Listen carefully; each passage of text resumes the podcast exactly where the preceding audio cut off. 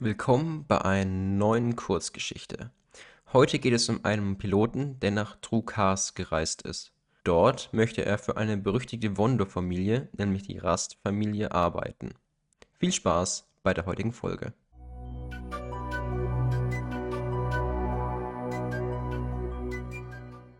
Die Wondur von Drukars Langsam ging ich über den geschotterten Weg auf die gigantische Pforte des Anwesens zu. Es war nicht das erste Mal, dass ich von den monströsen Bauten der Wunde fasziniert und zeitgleich eingeschüchtert war. Die massive Steinmauer, die das Gebiet des Rastanwesens umschloss, war dutzende Meter hoch und ragte bis zu den Gipfeln der Bäume. Ich verstand es immer noch nicht, warum diese reiche Wonde-Familie ausgerechnet auf diesem düsteren und nassen Dschungelplaneten ihr Imperium errichteten. Auf Trukars gab es nichts Wertvolles. Ein paar Städte und viel, sehr viel Dschungel. Soweit ich wusste, war der Planet nicht einmal reich an Bodenschätzen. Dennoch herrschten drei verschiedene Wundefamilien von hier aus. Eigentlich war es mir auch egal, warum die Rastfamilie diesen Palast mitten im abgelegenen Dschungel errichtet hatte, denn ich war wegen der Geschäfte hier. Während ich mich weiter der Grenze des festungsartigen Anwesens näherte, bemerkte ich die Silhouette mehrerer Wachsoldaten, die an der Pforte standen und mich scheinbar bemerkt hatten. Da ich nichts zu verbergen hatte, ging ich entspannt weiter. Ausweis und Waffen bitte, rief einer der Soldaten und verstellte den Griff um sein Blastergewehr. Ich bin Jusan Retzig. Hier ist mein Ausweis. Meine Blasterwaffen habe ich in meinem Schiff gelassen. Ich habe nur dieses Messer bei mir erklärte ich ruhig und öffnete meinen Mantel, damit die Soldaten die Waffe an meinem Gürtel sehen konnten. Alles klar, her mit dem Ausweis. Erik, durchsuche ihn, sagte der Soldat vor mir und nahm mir den Ausweis ab. Weswegen seid ihr hier? Wie man vielleicht an meiner Kleidung bereits erkennt, bin ich Frachterpilot. Mein Raumschiff steht im nahegelegenen Raumhafen. Ich bin hier, um meinen Dienst anzubieten. Mir ist zu Ohren gekommen, dass hier einige Gleichgesinnte sind und es genug zu tun gibt. Der Soldat nickte und meinte, die Rastfamilie benötigt definitiv zahlreiche Piloten. Euch soll jedoch klar sein, dass die Aufträge nicht ungefährlich sind. Ich zuckte mit den Schultern und erklärte, ich habe schon einiges erlebt. Für mich sind solche Aufträge Routine. Der Mann machte keine Bemerkung. Stattdessen tastete Erik mich ab und meinte schließlich, er ist sauber. Erst an der Stimme bemerkte ich, dass Erik eine Frau war. Die Rüstung und der Helm, die ihr Gesicht und Statur verdeckten, hatten mich getäuscht. Okay, ihr könnt passieren. Das ließ ich mir nicht zweimal sagen, bedankte mich und überquerte die Schwelle des Tors. Dahinter kam das Anwesen zum Vorschein, wobei der Begriff deutlich untertrieben war. Vielmehr ähnelte es einer Siedlung. Dutzende mehrstöckige Bauten ragten auf beiden Seiten der Straße empor. Die Fenster ließen darauf schließen, dass es sich um Wohnhäuser für die Bediensteten handelte. Einige von ihnen waren auch zu sehen, ein paar waren gerade dabei aufzuräumen und trugen verschiedene Behälter umher. Während ich vorbeiging, fiel mir auf, dass jeder von ihnen ein silbernes Band um den Hals trug. Etwas entsetzt realisierte ich, dass es Sklavenhalsbänder waren, welche die Bediensteten davon abhielt, das Grundstück des Anwesens zu verlassen.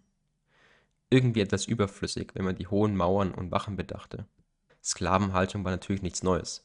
Überall in der Galaxis wurden Sklaven genutzt, sei es um Kosten zu senken oder um jemanden zu finden, der die unmenschlichen Arbeiten verrichtete. In den Kernwelten hatte ich bisher nur Nichtmenschen als Sklaven gesehen, doch hier waren es Menschen. Keiner von ihnen traute sich, mich anzusehen, als ich den Verlauf der Straße weiter folgte und schließlich einen kleinen Platz erreichte. Auf der anderen Seite befand sich das Herzstück des Anwesens, der Palast. Hier lebten also die Mitglieder der Rastfamilie. Soweit ich wusste, wurden dort nur hochrangige Diplomaten und Geschäftsleute empfangen. Neben den Bediensteten und Wachen hatten nur weniger das Recht, dieses Gebäude zu betreten. Das war mir zumindest am Raumhafen erklärt worden. Stattdessen wandte ich mich dem Eingang eines Hauses zu, über dem in großen, leuchtenden Lettern Cantina stand. Wie man bereits vermuten konnte, standen dort mehrere schmierige Leute herum, die rauchten und sich unterhielten. Anhand ihrer Kleidung schloss ich ebenfalls auf Raumpiloten und Schmuggler. Entschlossen ging ich an diesen vorbei und betrat die Kantine. Ein Geruch aus Alkohol und latosanischer Fleischsuppe kam mir entgegen. Mein Blick wanderte über die zahlreichen Besucher dieses Schuppens. Die meisten Tische waren belegt, wobei nur die wenigsten wirklich etwas zu essen vor sich stehen hatten. Die meisten schienen sich schlicht zu unterhalten und nebenbei etwas Rum oder Gin zu trinken. Der Anblick war mir vertraut. Irgendwie hatten Schmuggler, Raumpiloten und Kopfgeldjäger die Eigenschaft, eine Bar oder ein Restaurant komplett für sich zu beanspruchen und in einen Treffpunkt allen möglichen Gesindels zu verwandeln. Ich entschied mich, zur Bar hinüberzugehen und orderte einen bartikanischen Gin. Bitte sehr, meinte der Barkeeper, der ebenfalls ein Sklavenhalsband trug und stellte ein Glas mit rot-violetter Flüssigkeit vor mir auf den Tresen. Ich bedankte mich nickend und nahm einen Schluck. Das vertraute Brennen im Hals entfachte ein wohliges Gefühl in mir. Neu hier? fragte eine Stimme neben mir und stupste mich an. Verwundert wandte ich mich um und blickte in die grünen Augen eines etwas zu blass geratenen jungen Mannes. Was hat mich verraten? fragte ich, ohne meinen Unmut über seine Alkoholfahne anmerken zu lassen. Der Mann grinste und seine vergilbten Zähne kamen zum Vorschein. Na, ganz einfach. Ich sehe dich hier zum ersten Mal. Bereits jetzt war ich von diesem Mann genervt. Wieso sprachen mich in den Kantinas immer zuerst die betrunkenen und nervigen Personen an? Du solltest verschwinden, bevor es zu spät ist, rief der Mann und griff mein Unterarm. Das ging zu weit. Mit einer unsanften Bewegung riss ich mich los und stieß den Mann zurück. Dieser stolperte und wäre fast rücklings über den nächsten Barhocker geflogen. Zu meiner Enttäuschung nur fast. Ich liebäugelte damit, noch einmal nachzusetzen, doch ein anderer Mann schob sich in mein Blickfeld. Lass den Arm, der ist nur etwas zu dicht, meinte er. Sein Äußeres ließ mich etwas grübeln. Der Mann hatte eine muskulöse Statur und war ein gutes Stück größer als ich. Was jedoch noch deutlicher hervorstach, waren die kurzen Hörner, die seine Glatze säumten. War er ein Riff oder ein Scher? Die beiden Spezies konnte ich nie auseinanderhalten. Riff, murmelte der Mann kaum hörbar, so als hätte er meine Gedanken gelesen. Bist du Kopfgeldjäger oder Pilot? fragte ich Moser die Gestalt. Von seinem selbstsicheren Auftreten ging ich eher von ersterem aus. Bei meiner Frage musste er schmunzeln und schüttelte den Kopf. Keins von beiden, aber das ist auch nicht wichtig. Doch, ist es. Ich muss doch wissen, wenn ich mit einem Konkurrenten rede, scherzte ich und nahm einen Schluck aus meinem Glas. Das vorhin war mein Ernst.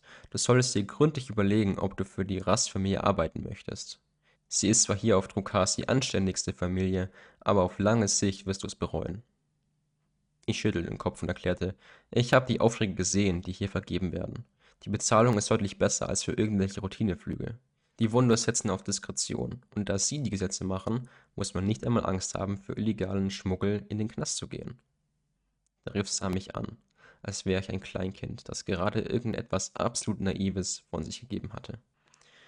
Dieser Gesichtsausdruck missfiel mir. Für wen hielt sich dieser Besserwisser? Vor den Grenzkontrollen brauchst du keine Angst zu haben, das stimmt. Jedoch sind die Flügel nicht ungefährlich. Die Waren sind eine begehrte Beute. Piraten wissen, was für Schätze die Wondo gerne unbemerkt verschiffen, und auch die Kreisallianz kann Probleme verursachen, erklärte der Mann und kranzte sich am Kinn. Mit Piraten werde ich fertig, murmelte ich und nahm einen letzten Schluck. Hm, das sagen alle, murmelte der Fremde. Neunzehn von zwanzig Aufträge laufen glatt. Aber am zwanzigsten wird die Ladung beschädigt, zerstört oder geklaut. Und dann? Die Wondos sind nachtragend bei solchen Dingen. In diesem Moment wirst du es bereut haben, mit diesen Flügen angefangen zu haben. Dann sollte ich halt dafür sorgen, dass mir das nicht passiert, entgegne ich genervt und stand auf. Ich hatte Besseres zu tun, als mir von einem Grieskram die Laune verderben zu lassen. Ohne noch ein Wort mit dem Riff zu wechseln, beglich ich meine Rechnung und ging zum Ausgang der Kantina. Gerade als ich diese verlassen wollte, stürmten vier Soldaten der Schützenhand rein und hätten mich beinahe umgestoßen. Hondo Irak, sofort mitkommen, rief der Commander der Truppe. Niemand meldete sich zu Wort und eine bedrückende Stille machte sich im Raum breit. Wie schlagartig die Stimmung hier drin gekippt war, war unbeschreiblich. Plötzlich hörte ich das Geräusch eines ruckartig verrückten Stuhls und ein Glas fiel zu Boden. Schnappt ihn, befahl der Commander. Noch bevor ich begriff, was passierte, hatten die vier Soldaten einen Mann in meinem Alter geschnappt und zerrten ihn hervor. Lass mich los, das war nicht meine Schuld, schrie dieser angsterfüllt. Du kannst behaupten, was du willst, du kommst mit, brüllte einer der Soldaten. Mit aller Kraft versuchte der Mann, dem Griff zu entkommen, doch er hatte keine Chance. Die Soldaten zerrten ihn quer durch die Kantine an mir vorbei hinaus ins Freie. Wie ich schon sagte, hörte ich eine Stimme hinter mir. Die Wundos sind nachtragend. Ich hoffe, euch hat die Kurzgeschichte gefallen. Wenn ihr noch mehr über die Wondo erfahren wollt, hört euch gerne die anderen Folgen an. Oder schaut auf Instagram bei mir vorbei. Den Link dazu findet ihr in den Show Notes.